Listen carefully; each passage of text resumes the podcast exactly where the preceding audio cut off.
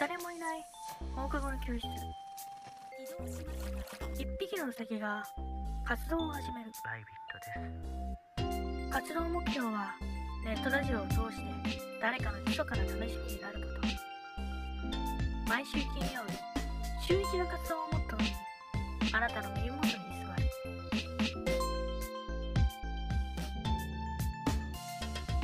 居座り部へようこそ座り部のダラダラジオ。このラジオでは取り留めのないことを話します。寝る前の時間や通勤通学読書のお供にご活用ください。はいえー、本日もね、えー、ライビットと一緒に、えー、なんでしょうね。金曜日の夜を、えー、華やかして盛り上げていきましょう。はい。えー、っとねまたこのちょっと内容のないような薄い、えー、ラジオが始まりましたけど。私はですね、あの、Apple Music に最近入ったんですけど、Android 勢なんですね。これがまた変な 変なことになったんですけど、あのー、au ショップに行ってですね、ちょっと、なんでしょう、えー、まあも、もろもろを見直してたんだけど、どうもね、俺 Android なのにずっと Apple Music を契約してたっぽくて、せっかく入ってんだから使うかもしくは使わないなら、えー、もう解約した方がいいよって言われたんですよ。まあそれはそうだよなって話なんですけど。まああのー、使うことにしましてね。で Apple Music めちゃくちゃ苦戦してもう本当にえー、どんぐらいかかったかな。もう本当に2時間とか1時間とかかけてアップルの ID をね、思い出したり、あとパスワードをね、もう何個も何個も試したり、もう最終的にはわからないんで、パスワード変えたんですよね、アップルの、アップル ID の。で、アップル ID まで分かったんだけどね、パスワードはなんか何回やってもできなくて。で、えー、パスワード変えて、まあ、どうにかこうにかね、Apple Music にログインしまして、えー、そしたらもう、やばい。ここはタワーレコードか？の永遠に音楽が出てきて、で、まあ、あのー、好きな、アーティストっていうのは僕はまあいろいろいるんで、まあ、例えばまあラットインプスとか、えー、なんだろうな。マカロニ鉛筆とかも最近聞きますし、まあ、それのバンド系じゃなくてもやっぱボーカロイド系だったらイオイオワさんとか、えー、あと何がいるかな。イオワさんとかあとあの春嵐の人誰だったかななんて言ったっけ。忘れちゃったけど名前 あのアーティスト名を。この人とかあまあいろいろ聞くんですけどまあ、あの紙っぽいあの、何だっけ、あの、ピノ、キキノピ、ピノキオッピーみたいな ちょっと字面でしか覚えてないんで、ちょっと詳しい名前忘れちゃったんですけど、まあそういう人とかね、いろいろあのー、ね、聞いてるんですけど最近。いや、本当に音楽がありすぎて、もう全然聞けれないし、多分これを全部聞こうと思ったら、今度はラジオを聞く時間がなくなってくるんで、あどうしようかなって、八方塞がりな状況になっております。コーヒー飲む時にねやっぱマグカップがあるとねすごく、えー、気分が安らぐっていう話を、まあ、このラジオでは再三してるかな。まあ1回ぐらいはしてると思うんですけど、まあ、マグカップね結構いっぱい入れるとねあの大抵1日じゃ飲みきれないんですね僕。なんかなんかねそんな水分取ってないんだってぐらい、えー、コーヒーを飲んでないんですけど、まあ、大抵ね、午前中で半分いったら、まあ上々だろうっていうぐらいしか飲まないんですけど、でもまあマグカップは好きなんで使うんですけどね。そのマグカップにね、こう相棒とも言うべきコースターさんがね、今あの、付属しまして、たまたまね、イオン行ってちょっといろいろ見てた時に、えー、めちゃくちゃいいね、木のコースターがあって、で、それ買ったんですけど、これまだ話してないよね あれ？先週話したっけ？話してないよねノートに書いただけだよね。いやー、怖いなこれ先週も話してたらちょっと、やばいよね あの、そうだよね。回数を重ねるごとにさ、いつ何を話したかっていうのがどんどんわかんなくなってきちゃって。えー、怖いよね、本当に。年かな年ですか、これ。回数重ねたからだと思いたいけどね。年って言っても僕まだ二十歳になってないんで、本当に勘弁していただけられ、ね？そう、そういう、えー、今日この頃ですけどね。えー、まあ洗濯物もよく乾くし、もうめちゃくちゃ溜まってたんで、この間ね、もう一気に洗って全部押したんですけど。えー、じゃあ、あのー、今日はね、本編は、えー、なんでしょうね、まあちょっと、あのー、何？感想？感想をちょっとね、あのー、いい作品を読んだので、えー、その感想を言っていきたいと思います。それでは行きましょう。本編へどうぞ。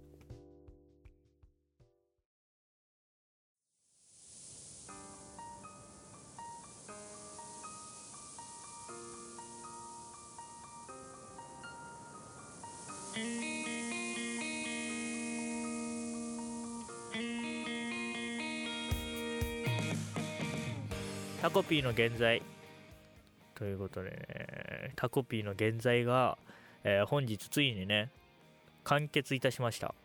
はいもうすごくねまああの賛否両論分かれないっていうかねまああの王道のエンドだろうというまあなかなかあのなんだろう読後感がいいような後味のいい作品に仕上がりましたね。いやまあ僕もね全然それに関してはあいいなと思うんですけど。いやタコピーの現在ねまあちょっとあのネタバレ注意の内容になってくるんですけどここからは。まあねあの最初ずっとね下り坂でねちょっとえぐいなと思ったんですけど、まあ、そもそもあの主人公のねクセさんがなんか知らんけど常にボロボロなんだよねずっと。で後々にそれはまあいじめであったり虐待であったりネグレクトであったりっていうのが原因であるっていうのが分かってくるんですけどやーすごいよね。だからのび太くんの介護官になってるんだよね。癖静かなのにね。それずっと引っかかってたんだよね。立ち位置的にはあのタコピーっていうのが降りてきてでタコピーをドラえもんと見立てるなら癖静かはのびのび太のはずなんですね。でも癖静かって静かっていうキャラクターがもうすでにドラえもんの中には出てきてるんで、まあそこちょっと、お、なんでだろうと思ったんですけど、なんかあるのかな癖静か。いや、たまたまなのかなうん。まあそういうのもありましたけどね。まああの基本的にお話はね、あのー、中盤いや、それこそもう終盤あたりまではずっと下り坂の話で、まあどんどんどんどん物事が悪い方向悪い方向に進んでいくんですけど、まあそれもこれもね、全部あの、まあ、全部とは言いませんけどね、まあ、タコピーのせいっていう部分が大きくて。まあ、タコピーも、まあ、クセ静かが、まあ、環境の面で伸び伸びたより下だっていうのなら、タコピーはドラえもんの介護官なんですね。で、タコピーは本当にドラえもんより全然ポンコツでね、本当子供よりもムックなんですね。ドラえもんって特に初期の方は割とすれてるっていうか、まああのななんだよそんなくだらないことでみたいな真に受けないっていうことができるんですけどタコピーっていうのはあの全て真に受けてあの目の前にある物事のみを解決しようとしちゃうんで、まあ、他の問題がどんどん発生しちゃうっていう、えー、それでストーリーがどんどん展開していったんですけど。まあなんて言ってもね最初の方っていうかまあ第一のでっけえ事件としてはまああの、癖静かの自殺もそうなんですけど、まあ何よりも、キララ坂の殺害事件ですよね。キララ坂って言ったっけ？キララ坂殺害事件だよね。事故、事故なのかな？あれは。描写的にはまあ事故っぽい感じではあるんだけど、またコピーに明らかな殺意はないと思うんだけどね。まあ事故、正当防衛。正当防衛なのか？成立するのか？うん。まあタコピーがね、あのななんちゃらカメラ、なんだったっけ？カメラの名前忘れたけど、あのカメラでね、キララ坂の頭をぶん殴って殺しちゃうっていうね、なかなかショッキングな映像で、そこに東くんが立ち会うみたいな。すごい、ね、まあ最初の方の、打つ1ですよね。まあ、打つ、打つ展開1ですよね。まあそれであの、ね、クセさんも喜んじゃうっていうね、クセ静かも。すごいよ、タコピーってね。そしたらタコピーも勘違いしちゃうみたいな。もうどんどん負の連鎖1回目が始まってるんですね。でそこに東くんがね超常識人真面目くん東くんが入ってきてこれどうすんだよみたいな。でまああのタイムカプセル的なのにね入れてでこれで死体が腐んないよっつって。で地面に埋めるんですけどあれもちょっと雑すぎるっていうね。バリバリ出てるみたいな。ちょっとね、それもずさんだしね、やっぱ、短絡的っていうか、本当にね、目の前のことしか見てないんだな、タコピーっていうのは。本当にね、どんどんどんどん分かってくるし、でも後半にかけて、あ、タコピーもだんだん分かりだしたなっていうのはちょっとずつ、ね、見えてくるんですよね。タコピーの目線から見ても、やっぱこう、悪いことは悪いし、でもその悪いことをせざるを得ない場面っていうのもやっぱあるしあの悪いことをした人っていうのは必ずしもどの面から見ても全部悪いかっていうとそんなわけでもない。何か理由があったりするしっていうのがタコピーにもだんだん理解できてくるんですよね。これがまたいい展開でね。うん。ああ はは。っていうわけなんですけど。ちょっとごめんね。変なモードに入っちゃった。ちょっと。あのー、本当にねいいいいですよ。で、あの、またね、ちょっと意外な展開といいますか、えー、もうすでにタコピは一回地球に来てて、先にキララ坂を担当していたみたいなね、話があったりして。で、まあ、言いつけを破って、もう一回地球に落ちてきて、まあ、記憶消えちゃってるけど、みたいな。で、癖静かに会うみたいなね、そういう話の展開になって、でも、癖静かは本当は殺害する予定だったっていうね。キララ坂にとってクセ静かっていうのは、まあ、あのいらない存在だったからね。てかあのキララ坂がさ最後タコピーに会ってあこんなことなら名前つけときゃよかったなっつってあの首にねこうガラスの破片だったからなんかこう当てるシーン髪をかき上げてねこう首にクッてこう鋭いものを当てるシーンがあるんですけどあのシルエットっていうかねあそこの絶望感ってなんかすごいなと思っていやー、キララ坂もなかなかいいキャラクターしてましたね。あと、東くんね。ホットケーキの描写がね、何よりいいんですよね。あの、キラキラしたホットケーキが、急になんかドブみたいな、あのまずそうに見えるみたいな。あの、描き方も良かったしね。あとなんかね、絵が全体的にキラキラしてるよね、やっぱ。話としては、なんかすごく絶望的なんだけど、なんかね、絵がずっとキラキラしてるのやっぱ。うん、キラキラしてるし、なんか絵柄も、そんな、例えばなんかブラック系の漫画とかアニメって言ったらやっぱデスノートとかも結構こうサスペンス的なねものがあるじゃないですか。であの絵柄でまあどことなくね暗い雰囲気があるというかっていう感じなんですけどなんかねこう無無邪気というか子供が描いたような絵というにはちょっとうますぎるんですけどそんな感じのなんか軽いタッチというのかな？なんか、うん、そう。こんな暗い話が合うのか？っていうような絵柄？でも逆にその絵柄がこの話とすごくコントラストになって、えー、なんかすごく深みが出てたりしましたよね。ね、よかったね。東くんは普通にいい子でした。ね、何より東くんのね、お兄ちゃんがめっちゃいい人だよね。なんかね、こう自分の弟は可愛いというかね、まあその気持ちは分かりますけど、で、弟もまあ自分、まあ弟は勝手に劣等感が似てて、では、兄は別にそれに優越感とか、だから俺は偉いみたいな、そういうね、あの、おごった考えをしてないってところがまたね、感心できるいいところですよね。ゆえにこう、東くんはね、救われていくというかね。うん、あと、久世さんね、またあの、これこれすごいなと思ったのはこうお父さんが他人のふりした時にこうね対峙しててお父さん他人のふりします。どういうことかなとか言うんですけど。でその時の久世さんのあの何絶望絶望です。はい絶望っていう顔がねまた。いやーいいね。表現がやっぱすごいんだよねなんか。でちょっとなんか目線も高く高かったよね、多分。こう、ちょっと高いアングルからね、クセさんよりちょっと高かったのかな？どうだったかな？なんかなんとなくそんな印象を受けてた記憶があるんですけど。まあそんな感じでなんかもうちょっと暗いんですよね。だからなんか、なんかちょっともうなんか全体的に暗くて、ああ、終わった。計画通りじゃないっていうね。まあ逆、逆キラー。だからラッキー。まあちょっとそれはいいんですけど。うんそういうね絶望シーン。やっぱ絶望こう普段キラキラしてるっていうか例えばあの色気仕掛けっていうわけではないんですけどなんか、癖さんが東くんにね、あの、お願いするときとかね、何かお願いするときに見せる、あの、キラキラってした感じからの、こう、お父さんと対峙した時の、あの、絶望っていう、この、このね、この振れ幅がめっちゃいいよね。てか、あの、普通に癖さんが可愛いっていうね。キラキラしてるんだよね、やっぱね。キララ坂よりやっぱ癖さん派かな。俺は。俺はね、そうだよ。東くんもいいけどね。東くんは、東くんの、東くんは普通にいい子ですね。な、なんなんだ？俺は。俺は何なんだ？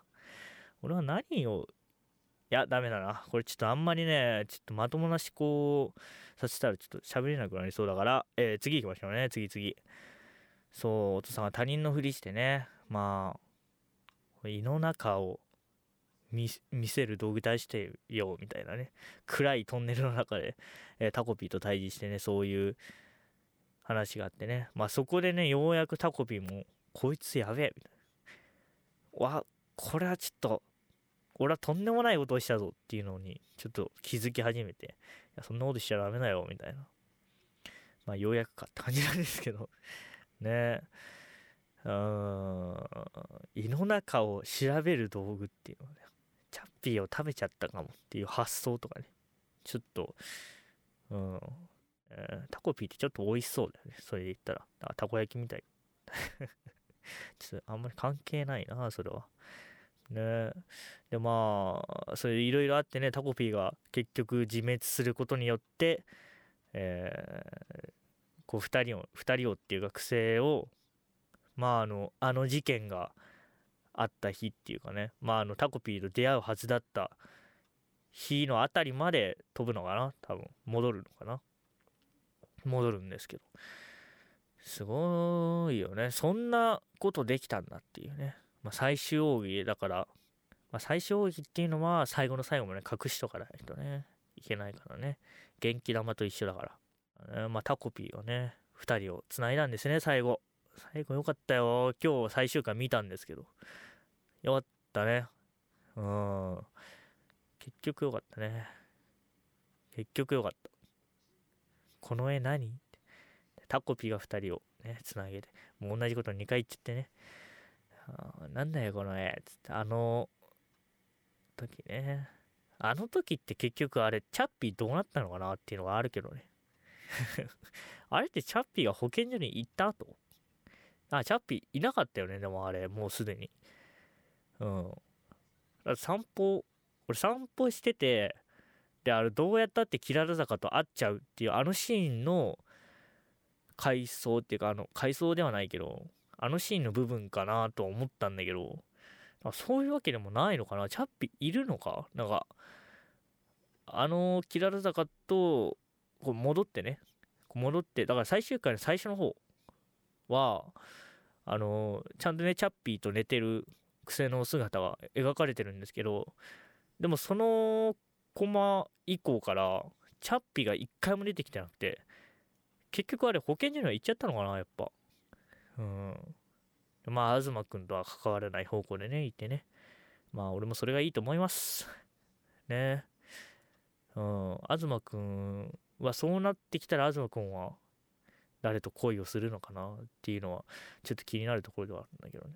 だから、あの、それこそさ、まあ、ある程度、大人になってさ、クセさんとかみんな、まあ、嫌われたかとね、クセさんもちょっともう親友みたいなね、まあ、あの同居の中みたいな感じになって、まあ、それこそ大人になっても同窓会みたいな話になってね。でまあいじめたやつらっていうのはまあ大抵いじめたことなんて覚えてないんでまああの小学校まあ中学校かな？どうなんだろうね。だからその辺詳しいこと分かんないけどさ。まあどっかのタイミングでこう小学生の時のあのメンツと集まる描写描写じゃない 間違えた。集まるタイミングがあってその時にこう東くんのね目があって。でそこで恋に落ちるみたいなことがあればねそれはそれでいいんじゃないかなと思いますけどね。そうだね。まあ東くんと癖さんにはちょっとくっついてほしいなっていうのはあります。ちょっとね正直。えー、癖ってやっぱなんかまああのこれダジャレになるんですけど。最悪の振りだなダジャレになるんですけど、まあ、癖が強いんでなんかねふわふわってしてるしやっぱずっと。だからあのそれをねちょっと真面目な東くんがねギュッと止めといてくれればいいなという。ね。まあでも結局中身は普通の女の子なんだなっていうのがまあ最後の方でなんとか分かりましたけどね。まあ保健所の人の胃の中まで見ようとしたけど。ね、その辺ではもうこいつやべえんじゃねえかと思ったけどやっぱあの 顔も闇落ちしてたんでタコビ踏み潰してるし。まあねそういう紆余曲折ありましたけどね。まあハッピーエンドでよかったよかったですね。まあ俺はちょっとね俺はちょっと、まあ、クセさんがタコピーの代わりに東くんをけしかけてえー、キララ坂を殺害させて東くんも口封じするっていう、えー、草癖闇落ちエンドがちょっと見たかったっていうのはまた、まあ、嘘ですこれは。これは嘘 嘘だと思ってくれていいです。そんなら見たくありません。ということでね、まあ、本日の本編はねただ 私が楽しく、えーえー、読み終えた漫画の話をするっていうねそういう話でした。じゃあエンディングの方へ行きましょうか。じゃあミュージックスタート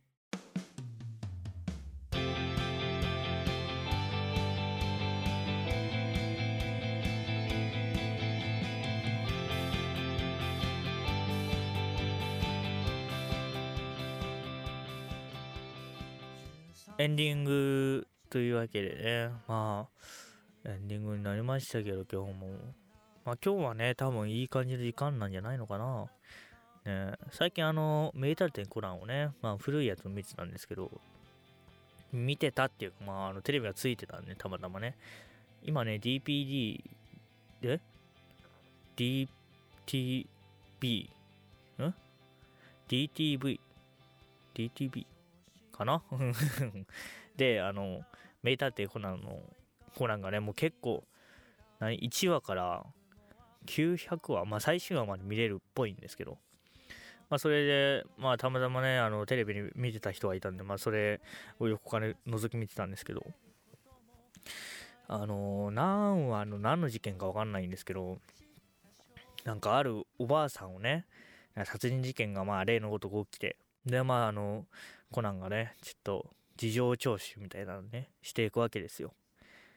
まあ、あの、いろんな人に話聞いて、であのおばあさんがいるアトリエみたいなの入ってって入ってってっていうかあの訪ねておばあさんになんか昨日の夜何してた？みたいななんか聞くんですよ。そしたら「いやなんだい坊主」っつって「あ毛利小五郎のえー、何？毛利小五郎に頼まれてきたんだよ」って言うんですね。そしたら「毛利小五郎って誰?」っつって。あのそのおばあさんちょっとね芸術家でちょっと浮世離れしてるっていう設定があったんで毛利小五郎のことを知らないんですね。まああの探偵だよみたいなこと言うんですけど子供に使いをさせるなんて本人に来るように伝えなさいって言ってドア閉めるんですね。そしたら「ははあのおばあさん浮世離れしてやがる」みたいなことをコナンが言うんですけどまっとうだろ いや全然変人じゃないと思うけどね。まっ当だと思うけどね、俺はね、それ、すごく。だって、普通に、子供にそんなこと言ったって、どうすんだよ。しかも大の大人が子供を使って、えー、証言を集めさすっていう。まあ、客観的に見たら結構やばいことをしてるんだけど。それで変人扱いっていうのはちょっと俺は、ん？ふに、ふに落ちないというかね。まあ、ちょっと引っかかったんですけどね。居座りあとね、あの、もうこれは本当にちっちゃい話なんですけど、スマホの目覚ましね、たまにならないんですよね。あの、これシンプルに困る。シンプルに困るのやめてほしいんだよな。なんかね、ちゃんとセットしてるんですけどね、なんかアプリを開いてたらなるのかな？確実になるんですけど、アプリのタスクを切ってたら、ならなかったりなったりするんですよ。で iPhone の時はさその目覚ましアプリを、えー、タスクバーっていうか、まあ、タスクをタスク切りしてたらなりませんよっていうのがそもそも注意書きで出てたんだけどあ今回 Android にしてからその注意書きが出なくなったからまあバー切ってもまあまあなるんだろうなと思ってたんですけどなんか切ったら最初の方はなってたんですけど途中からならなくなったみたいな。ならなくなったりなったりするようになったみたいな。もうだからもうよくわからないんでタスクはつけっぱなしにします。はい本日の、えー、部活はここまでです、えーね、またお会いしましょう。それではさよなら。バカな話をしている時でさえも夕立から